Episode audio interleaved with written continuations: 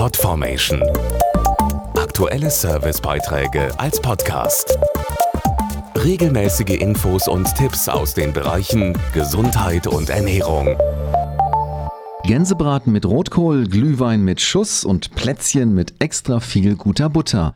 Zur Weihnachtszeit gehört leckeres Essen und Trinken unbedingt dazu. Das ist ja auch gut so, nur einer ist manchmal sauer darüber. Unser Magen. Der leistet bei all den Leckereien oft Schwerstarbeit und wenn wir ihm zu viel zumuten, rächt er sich manchmal mit Sodbrennen. Etwa jeder dritte Erwachsene hat immer mal wieder Sodbrennen.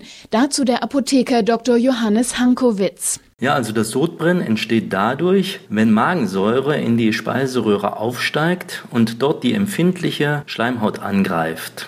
Als Auslöser kommen zum Beispiel schwere Mahlzeiten, aber auch Alkohol oder Nikotin oder auch Stress in Frage.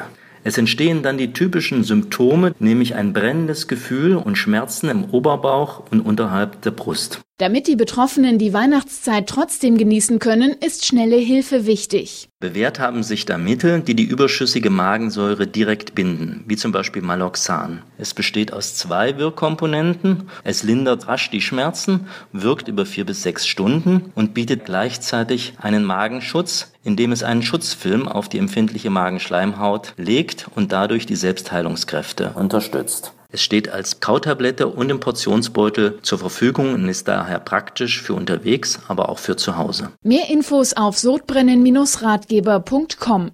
Zu Risiken und Nebenwirkungen lesen Sie die Packungsbeilage und fragen Sie Ihren Arzt oder Apotheker. Podformation.de Aktuelle Servicebeiträge als Podcast.